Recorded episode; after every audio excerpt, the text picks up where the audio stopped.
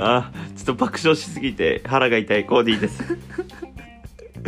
楽勝すぎてしすぎて腹が痛いし丸二の歌ボーイです。ちょ歌って歌って早速。え？お風呂にここマーチン。やー七礼コンコン。ことガーナから帰国したそれ世界さです。それエンリピ？エンリピ？エンリピ？エンリピ？そう俺もそれ聞きたかあった。これエンリピなんですよ。あ。これ続きないんですよあれよ。いや僕毎回これでずっと行くんですよ。えちなみになんか他の歌もあるありげ？いや他の歌はないっすね。あ。これこれオンリーで続けあもうそそれの一挙独裁なんだ、もうこれがまじ永遠と続きますね。会うたんびにこれ歌われますから。ね さちっちゃい子とかってさあの自分の流行りの言葉みたいなのあるやん。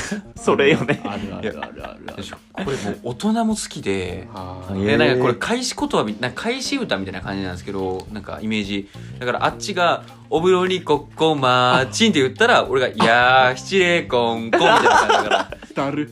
謎のマジで。キャッチボール。それがエンドレスで続くっていう ということで先にねタイトルコールだけさせていただきます。そうしとかんにはもうねあのその気が逃すから。はい、えー我々のチャンネルはですね、はい。人や物にスポットライトを当てて、はい。はいリスナーと共に新たな出会いを作り感動を生むというテーマでやっております、そうなんでちゅえー過去のゲストや我々と交流ができる Discord というアプリを使ってですねオンラインのコミュニティも運営しております、うん。えー参加してみたい方はぜひご連絡くださいよろしくお願いします。いいよということでですね、うん。前回に引き続き、うん。あの爆笑ガーナ事情を 聞いていきたいと思うんですけれどももうねパート1聞いてない方はぜひ聞いてください。もいうや。一一発目がめちゃくちゃ面白かった。もうねあのー謎のキングがいたり 自称キングね。レベル1でクソ寒いファンがあったり30%で。H の EC サイトがあったり30%で建設が止まってる建物が腐るほどあったり乗車率120%時速150キロのデスデ料理のデス乗り合いバスえあのアマゾン的なやつなんだっけ？ジジ。じジ。ジジ。ジジジジ。ュミアと。あとあとバスの乗り合いバスの名前なんだっけ？トロトロ トロトロなのに150キロ150キ全然とろくないロまマジでやばい時が トロトロがトロトロを越す時あるんですよ。だけど150がそれを越してくるやつだあトロトロがまくってくる。ーダブルトロトロね。やばいっすよ。トロトロの競争になったらもう。マジで。は甘すぎるなあの皆さん爆笑の準備をしてうん。いて、なのでこの回は電車で聞いてはいけません。いやそう。あの報復 Z っていう言葉あるけどもうほんとそうよ腹抱えてもう横倒れになるやつだから思いっきり笑いたい方はねぜひねあの一人で笑笑っていただくか。公共の場で聞くときはあの周りの人巻き込んで一緒に笑ってください。それもまたいいと思うんで。えーっとということで よろしくお願いします。前回まではまだ1週間のことしか精神と時の部屋状態だな。あの5ヶ月ぐらい行ってたはずなんですけどまだ半年のぐらいのことしか聞けてないんで、うん。えーいろいろ聞いていきたいなと思うんですけれども。世界安くん君はマラリアにかかりましたね。そうですね。マラリアは一応2回かかりましたね。ちょっとあ一応改めてマラリアの感染経路とか聞いてあまあえっと簡単に言うと感染日本人が感染する方法はまあ基本的に蚊からの感染。たでえっと感染の予防としては今現時点で、まあ、一応いろんな予防注射みたいなのはあのいろんなところが開発してあどんどん広げていこうとしてるけどまだ決め手として予防注射が出てない。理由れも30%ない。それも30% まあもうちょいもしかしたらその建設よりが進んでて、まあ、560%までいってるかもしれないけど、まあ、理由としてはあの蚊本来が持つあのなんだろうな、まあ、蚊によってそのウイルスの形が変わってしまうからそれを予防する予防注射ができないみたいな。うん。だから今現時点であの予防する方法としては対処方法としては毎日あの予防薬って言われる薬を飲んで、まあ、どういう効果があるかっていうと体内にある悪い菌を出すみたいな効果があって、だからなんかその決定的にそのマラリアの菌に対してアプローチというよりかはうん。もう全体的にアプローチするみたいな。シンプルな抗生物質みたいな。あそうそうそうそうそう。いそうそうそうだ。から副作用があって、えっと、飲んだ後1時間ぐらいは無気力とか頭が痛くなるとかっていう副作用があるからあまりあの飲まないっていうのが多いかな無気力と何？あの頭痛。あ頭痛か。きついね。きついですね、え世界遺産毎日飲むんですか？えー最初の1ヶ月半ぐらいは飲んでたけどやっぱ飲まなくなるですね。無え気力のなった？いや頭痛はすごいですね。やっぱ朝朝飲むんでうん。もう朝その飲んだ後はマジで動けないからもう。辛いね。辛いからもういいやと思ったし したら案の定マラリアあそうそうそう。俺そのは分かんなかったからね。あマジですか？むっちゃ噛まれてたけど。あマジっすか？え俺強めなんかな？分かんない。だからマラリアのまあその予防薬飲まないかった理由としてまあ残り2つあって、まあ、1つはまあ蚊帳があった。ーうん。まあとあと2つ目が2つ目が一番大きい、まあ、薬を飲めば1日で治るあの治療薬を飲めばマラリアかかった後に治療薬を飲めば1日である程度までは回復する、うんえーうんうん。うんまあ、だけどまあ2日目もまあ正直きついけど大体1日2日で薬飲めば治るっていう、え。だからそんな長期で苦しい思いを1時間しないといけないんだったら、まあいいん。じゃないっていう考えで飲まなくなるっていうのがちょっとあるっていう。まああの実際さマラリアがどれだけ辛いか経験してない状態だとやっぱその頭痛いとかさ、うん。最初に来る副作用の方に嫌気さすのはうん。まあ自然だよねって、あーまあまあ最初からやばいパンチ食らっとったらさあかんあかんってなるけどさ、ね想像の次元だったらやっぱりねそれは俺もそうなると思うし、なかなかそこ大変だよね。うん。わかるわかるまあ、マラリアなったら相当しんどいですね。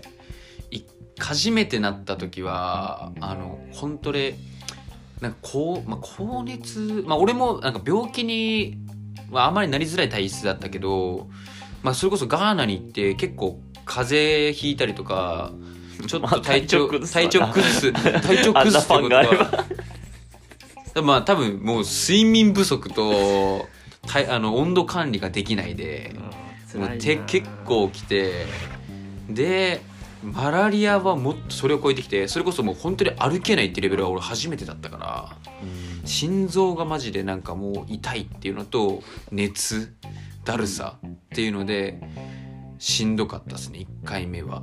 えー、40ぐらいでいやでも3言っても38ぐらいかな。38度ぐらい。えそれはガーナに行ってどれぐらい？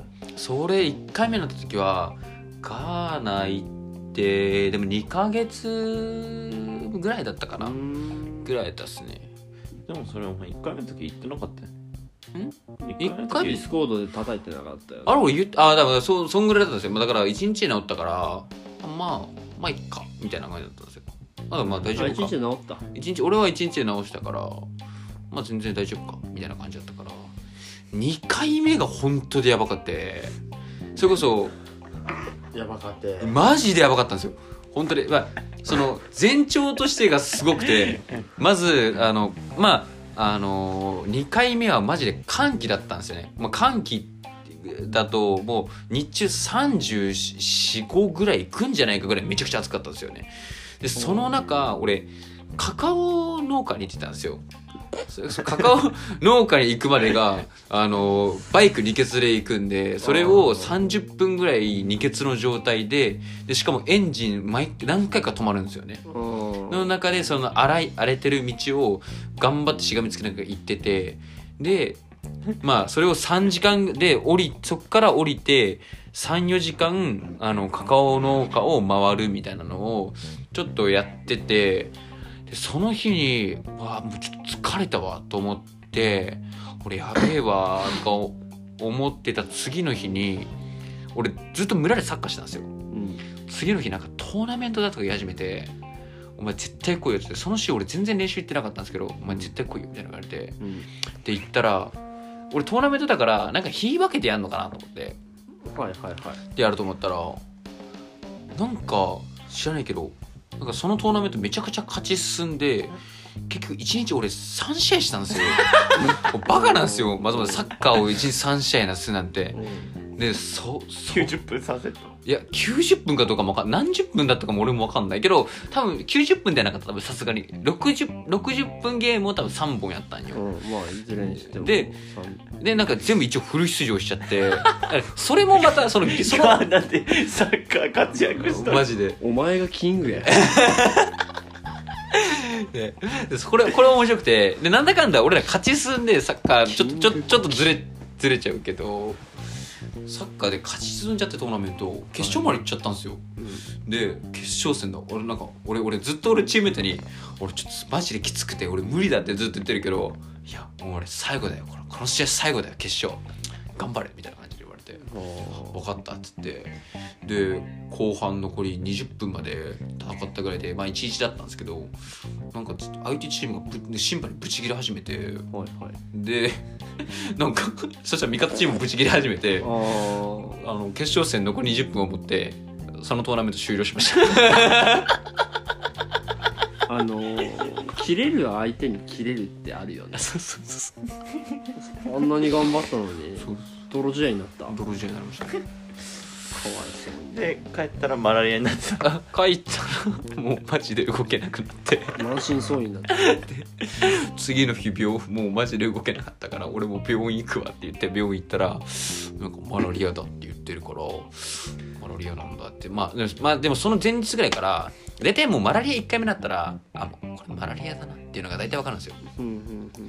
だからもうマラリア薬飲み始めるからででその次の日病院行ってあまあやっぱマラリアだ。ってなってまあ今の、まあ、いつも通りだったら、まあ、このまま飲みすれば普通に今日あたり治るかって思って、でだけどなんかやっぱり体調悪いからあのなんかよくわかんないガーナ人が飲んでるめちゃくちゃなんかこれ飲めば治るみたいな変な薬飲まされたんですよ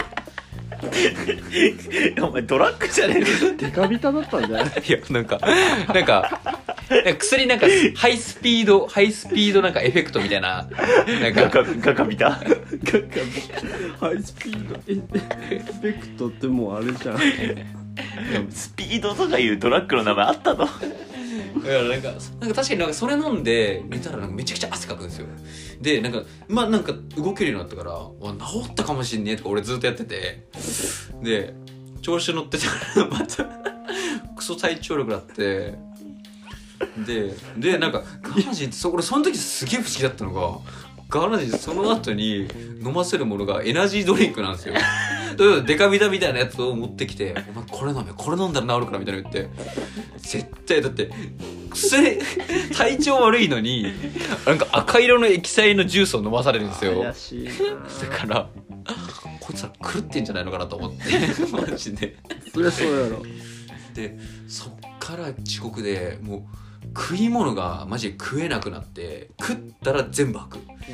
で唯一食えるのがフルーツと思ってスイカを食ったらスイカも吐く。はいはいはいであもう終わったわって思って。メロンリバースね、えー、そうそうもうなのに俺こんだけ入ってるにもかかわらずまいやガーナ人は「いや食え食え」みたいなこと言ってめちゃくちゃ食わせるんですよ。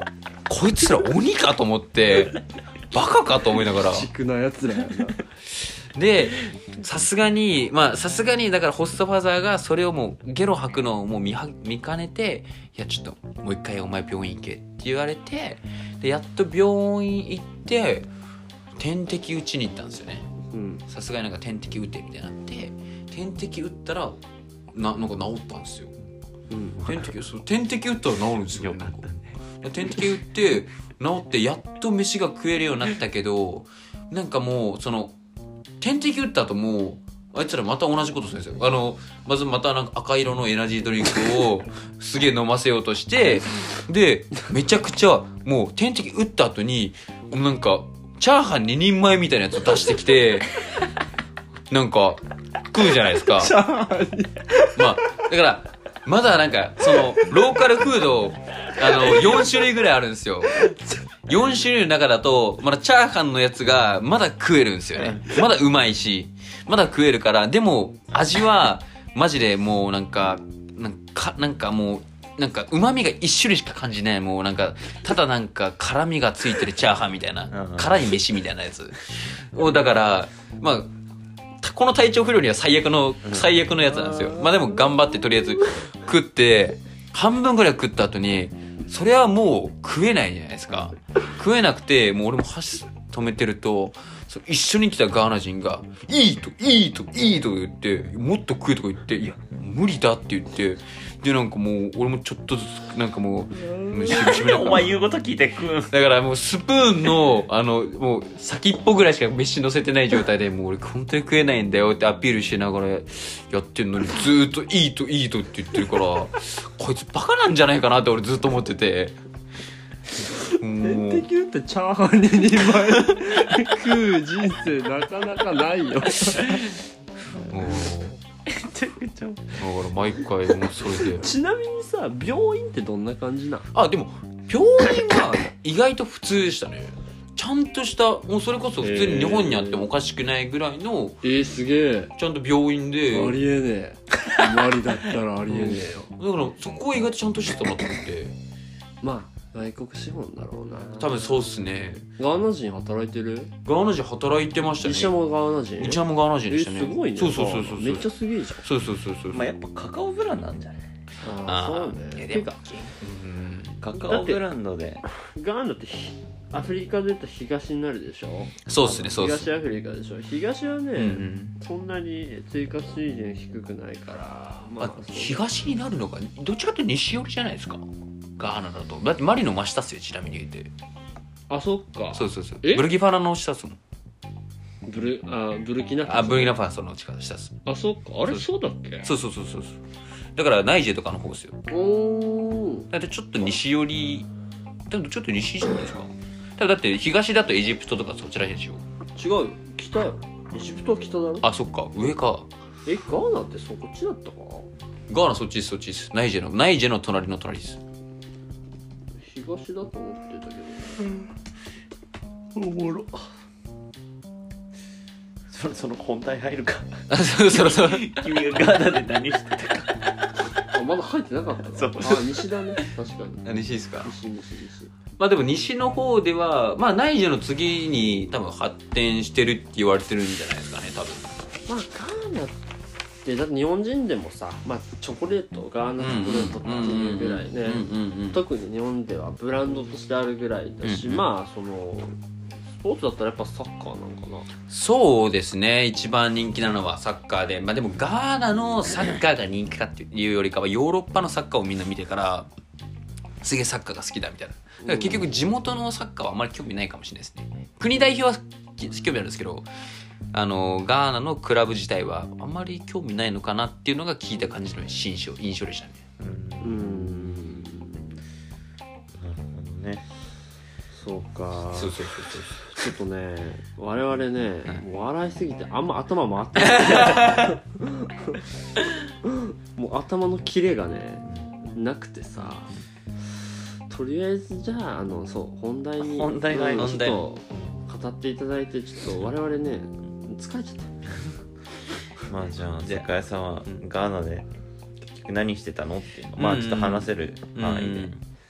まあえっとそうだね。まあさっき言ってくれたようにあのまあそれこそ本当日本のチョコレートの約8割から7割ぐらいがガーナ産の、えっとカカオ豆を使用してると今言われててまあそれほどまあカカオ豆っていうのがまあそれこそ人気であの需要があってあの日本にあのそのカガーナ産のカカオ豆が入れられてる。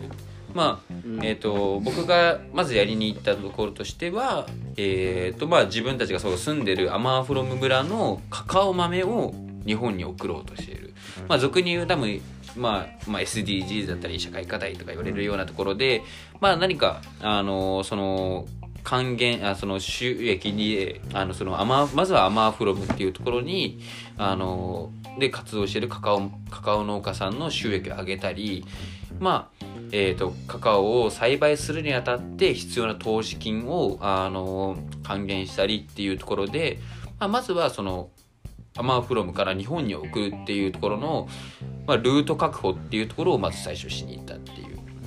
うん。うん。一番の目的はえっとより良いその貿易のルートを作るまあそうだねそうだね。まあまあ一応まあもう少し言うと、まあ、アマンフロムのひ豆は品質がいいですよっていうのをあの伝えたい。まあそれはなぜかっていうと、えっと、基本的に日本に送られてるカカオ豆の、まあ、1袋。まあ、大体60 1袋65キロ入ってるんだけど65キロ中の、えー、と13%だったかなは大体使使えない豆が入ってる、まあ、それはゴミとか砂とか もうほんとすごいのでコンクリ入ってる入ってる時があったらしくてコンクリとか服とか入ってるらしいんですよ。それはそのキロ数を盛るために？あそうそうそうもちろんもちろん。だからそのガーナの買い取りの仕方がそのキロ単位で買い取る。まあその品質じゃなくてキロ単位で買い取るから、まあ、そういうゴミとかうん。そういうのも入ってたりして持ってるっていうところがあって。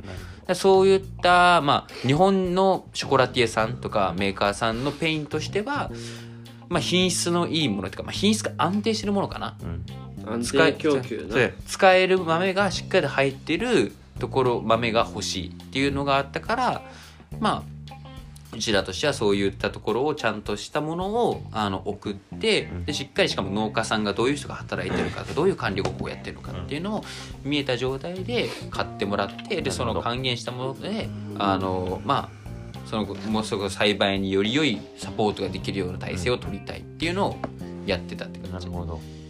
結構今までの輸入の状況はあんま良くなかったそうそうそうそうそう。今もってことだね。そうそうそうそうそう。まああのまあ何の物事に対しても結局デメリットメリットデメリットあると思っててまあそれこそまあ、じゃあそのガーナの買い取り方法にとって、まあ、何がメリットなのかっていうと、まあ、今言ったようにキロ単位で買い取ることによって品質をあのこだわらない。っていうことは、まあ、裕福なあのカカオ農家から、まあ、お金を持ってないカカオ農家までうん。品質が、まあ、それこそお金を持ってるカカオ農家であればあの人を雇って人の手によってあの雑草をやったりとか管理とかっていうのもやっぱりいろいろコストをかけれるから、まあ、いまあ品質はいいものができる可能性が高い。うん。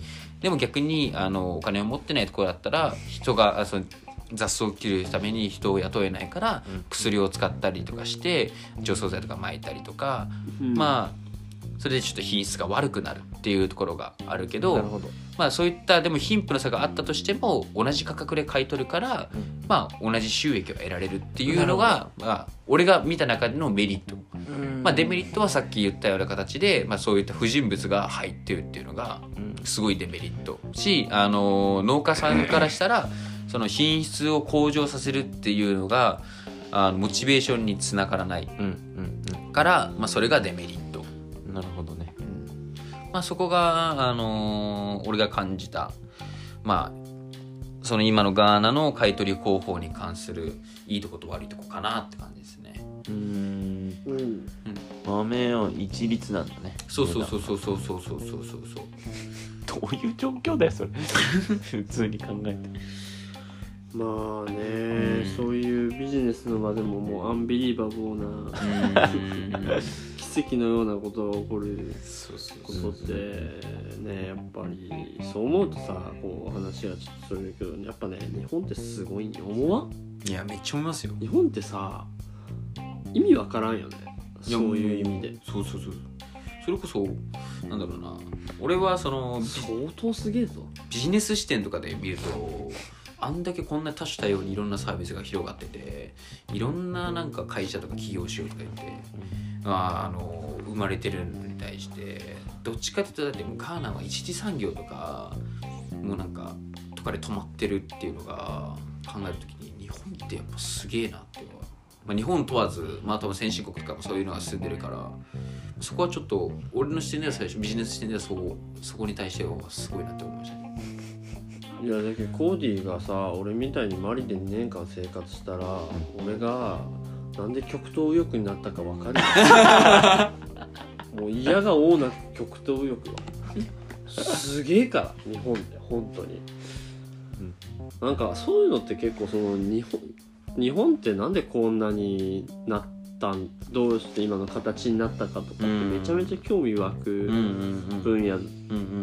きっかけになると思うよね、うんうんやっぱ比較対象あるとさ、うんうんうんだからねやっぱそれってすごい大きな意義あると思うよね。なるほどね。うん、じゃあ実際にもうちょい具体的に聞くとカカオ豆取ったりとか、うんうんうん実際にチョコ作ってみたりとかしたの？ああそうだね。まあちょっと時期的にカカオ豆はもう取ることっていうのがそれこそ、えっと、雨季の時期は取れなくてメインクロップってあれだそのメインに取れる時期っていうのがクロープ？メインクロップっていうん。ですよクロップっていうんですけどメインクロップが大体12月から1月とかまあちょっと本当だったら11月なんですよ。11月なんですけどそれこそか寒気にもかかわらず11月の時にめちゃくちゃ雨が降ってて収穫が遅れてたっていうのがすごい今の今季の現状で。でちょっとずれ込んでたからまあ収穫の体験みたいなのがしっかりはちょっと今回だけなかったけど、まあ、しっかりあのなんかカカオ豆を持ってきてあの中身開いてから、まあ、っていうのはちょっとし少しはやってたって感じ。で、まあ、それからあのロースあの発酵させて乾燥してでローストして砕いてチョコレートにするっていうのはそれこそ子供村の子供たちに配ったりとかしてたけどいかんせん村のガーナの人たちはまあ俺らが作るそのビンドゥーバーって言われるそのカカオ本来の味が分かるチョコレートはあまり好きじゃないって その俺らが食ってるチョコは好きじゃないってこいやえっとそれで言うとあのーめちゃくちゃ甘いやつが好きみたいな。と極端に？極端に。だから俺が感じたガーナ人の味覚は、えっと、感じるのは、えっと、辛いか甘い。存在するのは辛いか甘いか存在。何やって？だから俺らが俺らが感じる辛いチゃャーハンと甘いチャーハンしかねえあのもうそうそうそうそんな感じなんですよ。やばい世界やなだから塩味とかうまえっと酸味とか苦味とかっていうのを知らないんじゃないかと俺は思いましたね。認識してない。多分スルーしてる。多分するしてる。じゃあレモンが丸かじりしても。いやな何感じるんだろう。何感じてんだろう。レモン食うのかなって感じですね本当。いレモン今度行く時にレモン持ってって食わしてよ。やでもレモンはあるんですよ。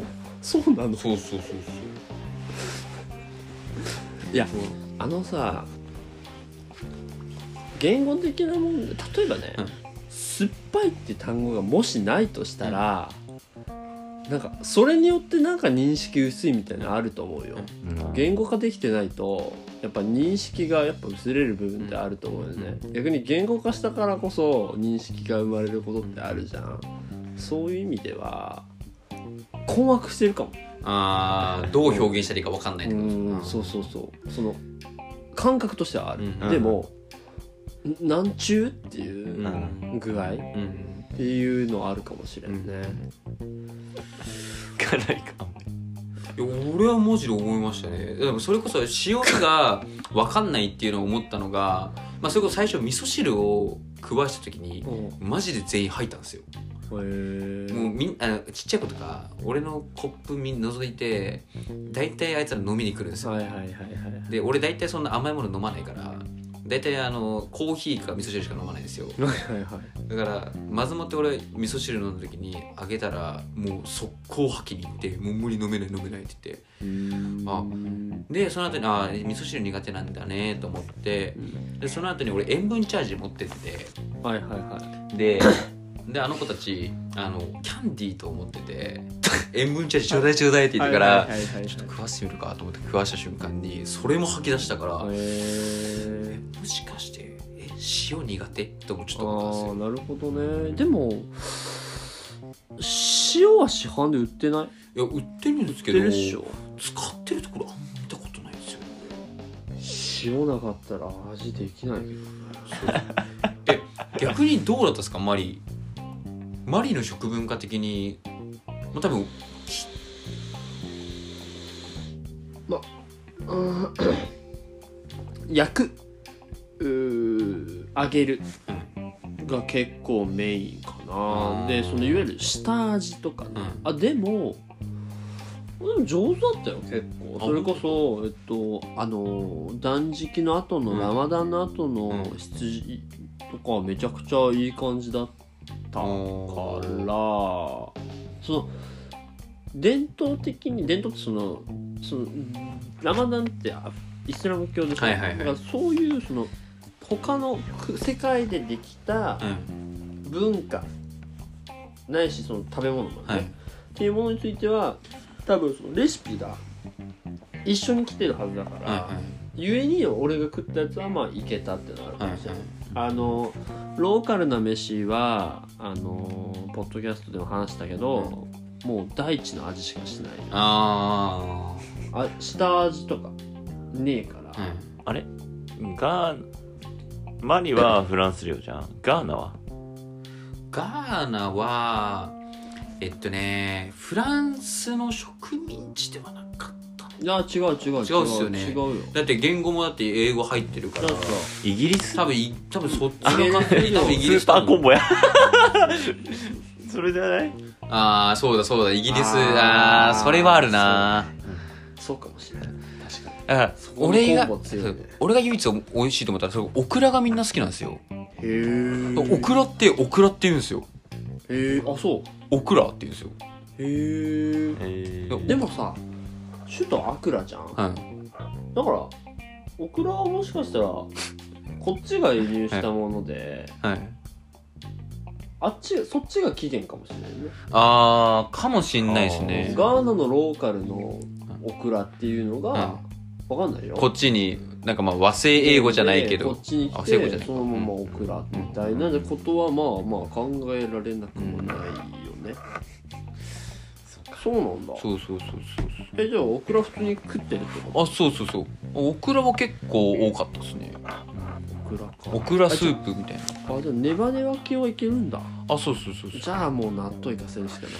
あそうそう。なんか納豆もなんかなんかなんか納豆に近いものはなんか存在するらしいけど俺も食ったことないからなんなんとも言えないんですけどそのガーナで8年ぐらい住んでるおいちゃんがそのガなんかガーナ納豆みたいなのがあるみたいなのをブログで読んだことあったから。ガーナットうんガーナ納豆が。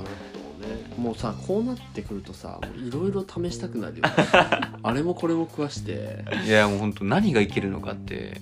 うんでも確かに舌が違うっていうのはやっぱあるんじゃない？だからもうだからそのそれこそあのもう村の人たちそれこそアクラに行ったことない人たちの下のレパートリーはもう基本4種類しかない。多分4種類しかない。それこそその4種何が4種類っていうのかっていうところでガーナ行った時に気をつけてほしいのがレストラン行ったら基本メニューなくてで存在するのがこの今言った 4, 4パターン。かまあプラス5パターン。えっ、とまあライスボールである、まあ、米のボールにライスボールえっ、とバンクえっ、と夫婦えっ、とフライドライスえっ、とフライドライスがチャーハンやな。フライドライスがチャーハン。であとジョロフライス。はいはい。これが基本的にもう主戦力。もうこいつしか置いてないと思ってレストラン全部。ス？タメンもうスタメンっていうかもうこれしかないです。あ永遠のスタメン？もう永遠のスタメン。だから交代なし？で交代なし。でまあえっと基本的にこのジョロフライスと どの年代見ても。やばいやばいやばいやばいやばどのい年代見ても同じ人。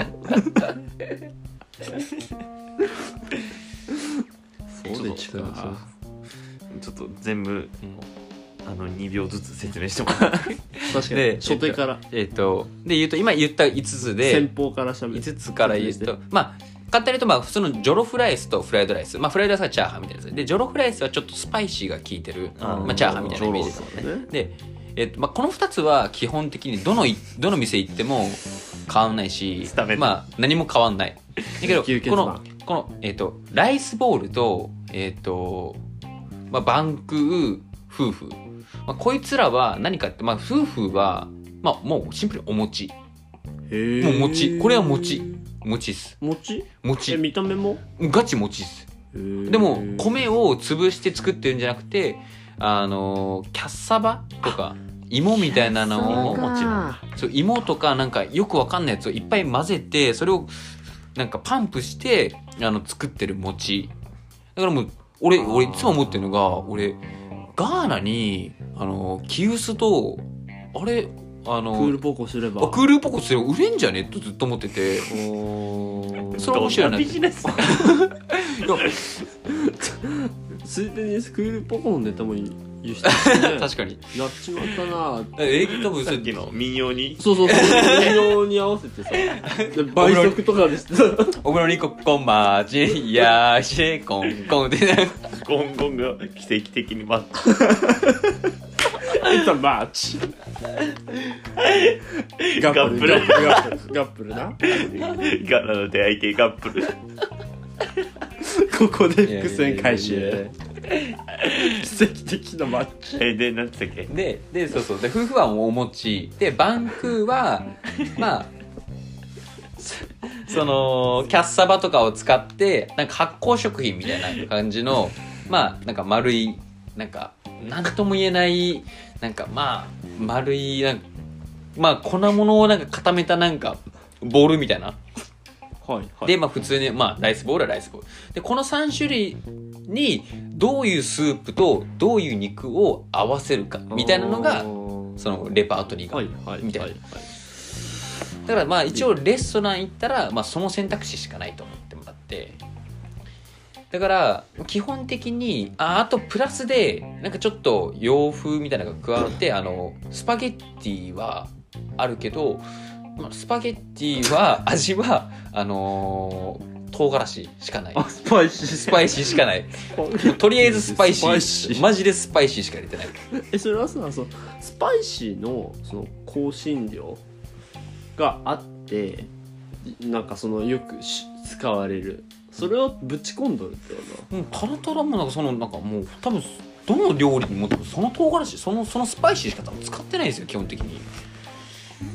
全部、ね全部多分その味だからだからあの俺俺も見たあのスパゲッティの味付け見たんですけど なんか一応とあのコンソメみたいなのはちょっと入れるんですよとあねるんだ。一応コンだからコンソメとあのスパイシスパイシーだけ味付けは。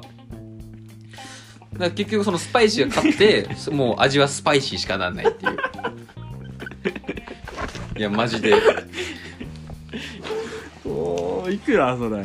そあでもそれでだからそれが90円ぐらいですね。普通にいなるほど。1食分買って90円。え腹いっぱいになるそ腹いっぱいです。もう90円でもうめちゃくちゃ腹いっぱいになるから。だから全然暮らしていけますね。90円で1食で。暮らしやんし暮らしやん。暮らし。だから1日1日180円で基本暮らせるから。ああ面白い。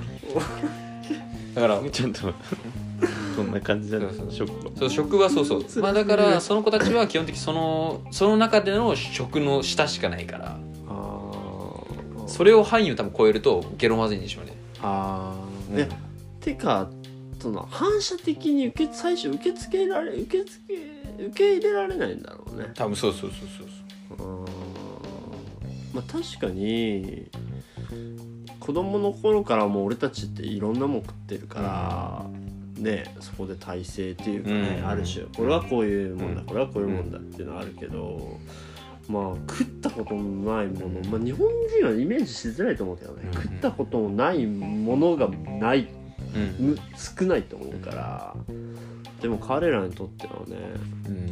そういうものの方が多い世界なんだろうから。なるほどねナの人がそういう生活してる人がさ日本来たらどう思うかなってそうそれこそあのガーナのオリンピックそれこそこんあの去年オリンピックあったじゃないですか。日本で。思う、であのガーナで話題になってガーナで話題っていうかなんかちょっとニュースになったのはガーナのオリンピック選手が日本食に合わなすぎて全然パフォーマンスが上がらないみたいないうのがなってで急遽そのガーナ料理が作れるシェフを呼んだらすごいなんか元気になった。元気になったっていうスパイシーがいいや スパイシーがいいとか。これこれっつって。そうなるんだっていう感じで。まあそうよね。うん。やっぱり思ったもん俺も。だってマリに、えっと、マリ人が日本に何年か住んでてで結局結局というかその何年かして戻るみたいな。でその人の話聞いたらやっぱりマリがいいみたいな。うん。だけどやっぱりね祖国生まれ育った場所ってやっぱねもう完全にベースになるんよね、うん。帰ってきた時さ帰ってきた感っていうかさ安心感とかさあるじゃん、いやもうやばいっすね。うん、やばいっしょ。やばいっすね。もうああみたいな帰る国がある素晴らしさやばない？いや本当あ日本だと思いながら。思うよね。めちゃくちゃ。しかもなんか独特の空気感ってあるじゃん、はいはい。ガーナにも多分独特な空気感があると思うね、だからもう俺らはそういうし下地がそれになってるからやっぱりうん俺もなんか思い出すね。あの空港の衝撃というか。うん。いや他はなんか仕事した他はまあさっき言ったその輸出のところとあの現地にチョコレート工場を作るっていうところがあってまあそれは何をするかっていうとまあその現地で採れたあのカカオ豆をつく使ってあのチョコレート生地に加工する。まあチョコレートの今販売されてるものはそのじゃなくてその生地になって、まあ、それこそバレンタインデーとかイメージしやすいかな。バレンタインデーって多分ねチョコレート市販のチョコレート買って溶かしてからなんか成形してから多分バレンタインデー自分の手作りチョコレートして売るみたいなイメージで。だからその現地で生地まで作って日本に送って溶かして成形して、まあ、言われたらテンパリングっていう作業が最後に必要ないけど製品化するまでに。テンパリングをしてあの販売をするみたいな。でそれによってまああのー人件費が抑えるのはもちろんのこと。あ要は豆を送るんじゃなくて豆からちょっと加工してあそうそうそうそうそうそう。そうまあず30%で送る。や んなるほどね。なるほどね。うん。まあ言ったらそういうこと。そういうことそういうこと。でその分、まあ、ちょっと価格というか買い取りが高くなるみたいなそうまあその子はまあその時まだまだ、あの考えてたのは自社仕様としてしか考えてなかったからまあ販売っていう経路も多分あると思うあると思うし。あまあでもそうか。ガーナで加工すればするだけガーナの人件費で済むからそうそうそううそうそう。だっていうのとは、まあ、あの雇用創出っていうところにもなるし、まあ、現地の人たちがチョコレートの作り方で学べるみたいな。まあまあどっちにもウィンではあるよねっていう感じでやってたけど。ちょっとそれで言うとさ一個気になるのがさなんかよくあるそのチョコレート系の話題でさうん。あのガーナの人たちはあのカカオ豆がチョコレートになることを知りませんみたいなやつあるじゃん、うんうん。最近はそうでもないと。なんとなくあなんかこれーうん。アーメイドになるらしいでみたいな ちょっと気づき気づき始めてるってことあやばいやばいバレてきてるバレてきてるみたいなそういう状況とか。それで言うとあの現地の人たちが思ってるチョコレートが基本的にミロなんだよねミロをチョコレートと思ってて。あの飲み物。あの飲み物のミロがあれがチョコレートみたいな感じで思ってて。違うね。まあ。違うね。だからしかもチョコレートが、まあ、売ってるところまあうちの村はどっちかっていうとあの大通りに面してる村だったからまあちょっと行けば大きいスーパーみたいなのが大きいスーパーって言ってもちょっとあの表現の仕方的にあんまりよろしくないですけどまあまあ大きいスーパーがあったうん。だからそこに行けばあのチョコレートちゃんとしたチョコレートは買えるものの基本的にガーナ産じゃなくてエジプトで作られたとかなんかまあ言ったら輸輸入されてきたものなんで1個えっ、と20セディまあ言うたら1食分大体村で買ったとしても3セディから5セディだから1食分だから、まあ、4倍とかそんぐらいの値段だから基本的に買えないっちゃ買えないだからまず手安価に手に入るミロっていうのがあの村の人たちが思ってるチョコレート。ミロは好きなミロは好き。でも村でもうそれこそみ村で売られてるミロって言われてるやつがあのなんだろうな。売られ方もすごいんですよ。ミロを多分限界まで溶かあの 薄薄めの味まで溶かして薄ミロ？薄ミロにしてそれをあのちっちゃいビニール袋に入れてあの冷凍するっていう。冷凍してでそれを売るってやつ。薄ミロキャンデーアイス。でミロは濃くてなんぼや。で多分しかも俺が見た時にあれをミロって言って売ってるけど人によってはミロじゃなくてなんかミロっぽいなんか偽物ミロみたいなやつで作ってるから。色のオマージュ。そうミロ風のやつで作ってるからまたちょっとなんか嘘に嘘をなんか塗りつぶしてもう上塗りして。もはやミロじゃねいやもう何これみたいな。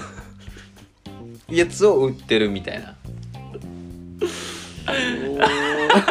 だからまあチョコレートは確かにまあ食ったことないかもしんないけどチョコレート風味のやつはあの味は知ってるみたいな。なるほどね。かなって感じ。5人だわ5人でござる。まあだからまあまあまあまあまあ。5人？5人でござる。すごい世界だな。まだまあまだそれで言うとノウノウハウは知らないかなチョコレートの作り方の。あ機械が結局必要だからじゃあその機械どうやって手に入れるのみたいなのはなるほどね。とあとなんか結構ガーナのその取り決めとして結構厳しいのがけ自分たちでそのまあそうやって結局カカオ豆を勝手に使われちゃってそれこそガーナでもしもチョコレート屋さん作るとして直でもうおろして販売するってなったらその政府が一括買い取りなよカカオ豆をね。あそしたらその国は困るそうそうそう国が困るんよ。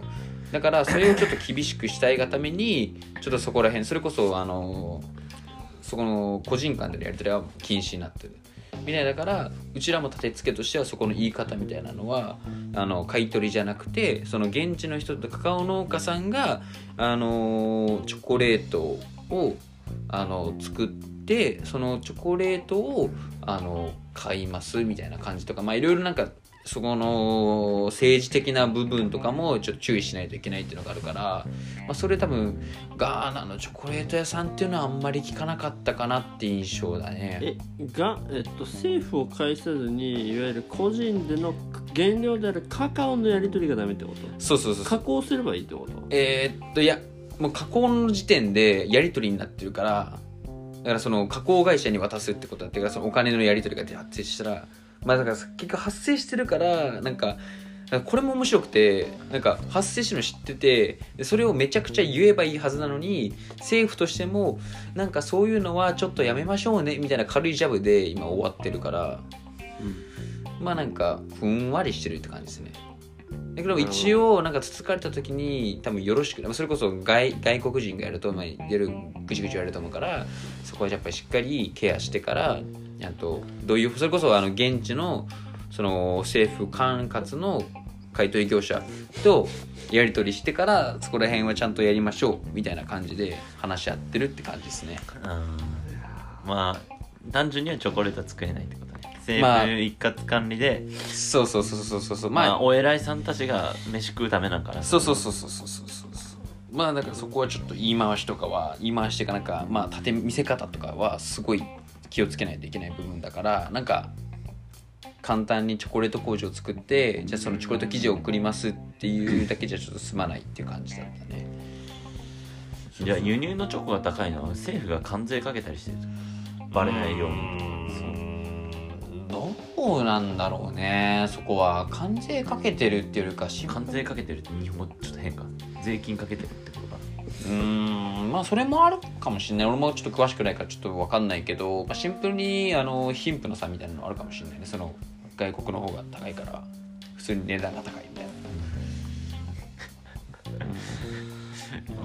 それね。うんやっぱりその国の制度 ビジネスとかってなったらでやるわけだから、ガーナなんてね、もう奇想天外なそもそも契約書とか例えばあってもその契約書にどれだけの効力あるかとかね、いう一元だからね、そもそも法律ちゃんとあんのかみたいなこととかもあるだろうから、まあなかなかチャレンジャブルなことよね。だからそこはちょっと気をつけながらまあまたそれこそチョコレート工場は今回もチョコレート工場の土地探しから建設までをやりに行ったから、まあまあ土地探しが特に大変で。キングに頼めばよかった。いやキングに頼んだら頼んだで。いやいや頼んだろ頼んだよ頼んだよ。しっかり頼んで頼んでもういやすだからすごかったのが、まあ、それこそ俺らが俺らが欲しい土地っていうのはあの 50m×50m とか、まあ、言うたら、まあ、プールぐらいの大きさ。はいはい20まあ、あれ 25m プールか。25m プールかけ、まあ、縦 20, 20m か 15m ぐらいの、まあ、そんぐらいの広さでちっちゃい工場でよかったのにかかわらずアフリカって多分何何かと規模が大きい無駄になんか椅子も大きいし机も大きいし土地もめちゃくちゃ売り買いが大きいみたいな。もう俺らが欲しいあの土地の2倍ぐらいとか 3, 3倍ぐらいのサイズじゃないと売らないみたいなのがあって、でまあその俺らが欲しいサイズで売ってくれるとこを探そうっていう形でまあいろいろ探してたんだけど見つからないのとまあめちゃくちゃ値段を釣り上げてくる。ああまあ日本ですそうそうそうそうそう。あとえこれ言ってるサイズか？っていうのがすごいあって。なんか相手はこれ 70× あの90だよって言っていや絶対これ 70×90 ねえっしょみたいな。みたいなことがあって。で、うん。俺らもなんかおかしいなってずっと思ってそれこそ、まあ、最終的にあとああと条件としてネットワークのコンディションコンコンディションがいいところを選びたいめちゃくちゃネットワークめちゃくちゃ悪かったんですよ最初の方。マジで。あの家でもうインスタとかツイッターとかもうそういった SNS とかがもうマジで開けない。もう連連絡なんて取れない。みたいなネットワークのコンディションだったからなんか高いところに登ればなんかネットワークが通じるみたいなのを途中で発見してでそれだからあのー本当に緊急でネットが必要な時に竹に竹の先に2メ3 メートルぐらいある竹の先にあの穴を開けて俺の携帯をぶっ刺して、はい。あの w i f i 設定してあの高台に上げるっていう。であの同じあのその、まあ、社長さんとかの携帯でネットをつなげるとかをやってじゃあやってたんテザリングして。テザリングして。そんなことやってたからさすがに次探すところはちょっとネットワークいいところを探そうってそういった条件でちょっといろいろ考えてあの前1個見つけて、まあ、そこの土地しようってやった時でもなんかそこの時もなんか長さを 100×90 って言ってたか75って言ってたけどなんか絶対違うよなと思って。なんで違うんよ。で俺ら気づいたのがあれ？これインチだと思ったんですよ。うん俺らメートルで話してるけどこいつらインチで話してんなと思ってうん。あインチってかフィートじゃね？あフィだからそうインチかフィートなんよ。だからいフィート？やどっちも使うんまあよどっちも使うんよ。だからとりあえずメートルとセンチが存在してないんよ。存在しなくてでそこで俺らやっと納得してあだからこいつらなんかよくわかんないこと言ってってかてか俺らがままず理解しないのがあれだったけどだからこんなにも話が噛み合わなかったんだと思って。うん。でそこでやっとなんか単位の重さっていうのをすごい気づいて。単位の重さ？なんで重いっていうのはその重要って意味。でしょ重要。とうん。まあ同僚校の均一っていうのはね俺らなんて全くふ考えませんけどさ。まあでかいことではあるよそうそうそう。でもうまあやっと土地が、まあ、キングにもそれこそ交渉しに行ってでキングがもう出してくる土地も土地でなんか山なんかちょっと村から外れた山の方の傾斜部分を売り売ってくるんですよ。あーまあね。だから土地大体なんかイメージなんか四角でまああっちもなんかあの決めなんか取り仕切り方大体四角で大体切ってるけど俺らに売ってきたのがその四角四角があってそのなんか四角の余った三角を売ってくるんですよね。ああ そのどこにも面してないやなんか三角を売ってきてで三角めちゃくちゃ傾斜なんですよ。えこれ俺ら売売られてもこれまず成人するのにめちゃくちゃ大変じゃんみたいな感じになって。ちょっとキングダメだなって。あとそのその時にその井戸問題とかうんなんかゲストハウスの話とかなんかいろいろ話聞いててちょっとキングなんか金困ってんじゃね？みたいな雰囲気がちょっと出たからちょっとキングちょっとやめようみたいな話になって。でまあその結局はそのホストファザーの友達のあの土地を一応買うことになって、まあ、そこから建設がスタートすると。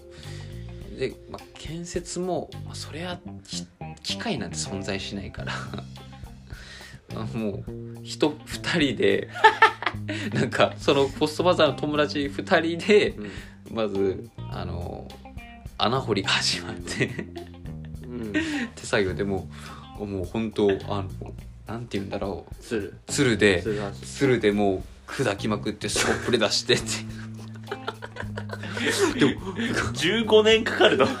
5億年かかるでもあいつら早いんすよ2週間ぐらいででもあいつら早いっすあのーママンパワーが。掘り進めて倍速だった。なんか基礎作りみたいなのを終わらしてきてこいつらやべえなと思ってでも大体そこまでえいるうちにはじゃあ完成はできんかったできないできない。もうそれこそそれこそ30%そこも？そこも30%俺らですらも30%そこもまあ君は夢仲間帰ってきたあそう30%で終わった。ガーナ旅はじゃあ30%で終わった。30%で。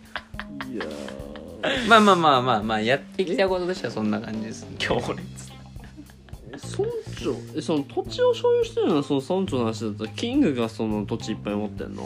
あまあまあそうですね。キングがまあなんかいっぱい持ってましたね。それこそうんまあきこの所有権も適当だろうあーそうですね。な 絶対そうだって。おい誰がのなんかここなんか誰かの土地だけど誰が決めたんだろうと思いながら。もん勝ちなんじゃない？あそれこそ面白いのがキングなんかやばいんですよなんか。キングネタしかないキングキングが提案してくる土地があって最初は俺らも村のど真ん中に作ろうって話だったんですけどそのキングの家の前もキングの土地らしいんですけどあからさまになんか他の人住んでるんですよ。他の人が勝手に家建ててるんですよ。うん。ででなんかキングが「おそこの土地使っていいよ」みたいな。はい。そこだったらいいよみたいな言って「え家悪くない?」って言ったら「うんあいつら勝手に建てたからいいよお前ら買うんだったらもう立ち退かせるから使っていいよ」みたいなこと言って。まあね所有者なら「ね、うん、えこいつえすごいな」みたいな「いや俺らもそんなのできないから読めるけど狂ってんのかなと思って俺もあいつの村の真ん中にあるゲストハウス壊せばええやん。でも30%だけど、ね、あそう。あでもそうそうそう最初俺らもゲストハウス作ろうとしたらなんかゲストハウスの所有権をなんか半々みたいななんかそれこそ土地の所有権はキングで建物の所有権はなんかあげるよみたいなだから結局土地の所有権握られてるからうん。多分なんかなんだかんだこじつけられてなんか取られそうな気したからあちょっとやめよう俺多分30%からつけたかったんですよ。いやーなかなかガーナ難儀ですね。そうだからなんかそこのなんか土地とかその権利とかっていうのが結構家族ぐるみで関わってるからなんかいろいろ交渉が面倒くさかったっていうのがあって。なるほどね。そうそうそう。ということであっという間にあと2分なんですが歌ボーイいかがでしたか？いやー日本人でよかったね まあでもと言いつつねあのさっきもちょっと話したけど彼らは彼らで多分幸せなんだと思うよいやそうなんですよね。だからそれを日本人である俺たちの物差しでで言ってるようんうん。うんうんガーナの人たち。うんうんうん。俺たちガーナ人でよかったって。言ってると思うんだよね、うんうん。だからなんかあのまあ外の世界出てね学ぶことは多いと思うけどやっぱりあい自分の物差しだけで相手を測るっていうのはね、うんうんうん。やっぱり結構間違えやすいっていうのはあるから、まあ、さっきのその食べ物の話とかもそうだけどなんか幸せとか豊かさって何なんでしょうみたいにアフリカとかは結構なるきっかけになると思う、うん。彼らは彼らで幸せで別うんになんか世界から遅れてるとか言われてもさ、彼らはそれで完結してるんだったうん。らそれはそれでいいじゃんって、うん。で片や俺たちはなんかいろいろ知りすぎてなんかよくわからなくなってるっていう、うんじゃあこれどっちが幸せっていうのとかもね考えるきっかけになるぐらいのフィールドだからやっぱりねあの笑い多かったけど振り返るとやっぱりすごいいい経験だよねっていうのはめっちゃ思うよ。まだちなみに50%ぐらいしか言ってないですけど大丈夫そうですか？そうね。まああのー寝よう。この寝ますか？度はそんな感じで、はいいろいろ話していただきました。これはさまたさ日曜日でもさちょっとメンツ増やして話そう。そうっすね。多分そっちの方がね盛り上がり度はい。4倍ぐらいになるから、もしかしたら世界朝から話を聞くかもしれません。ということでせーの。バイバイ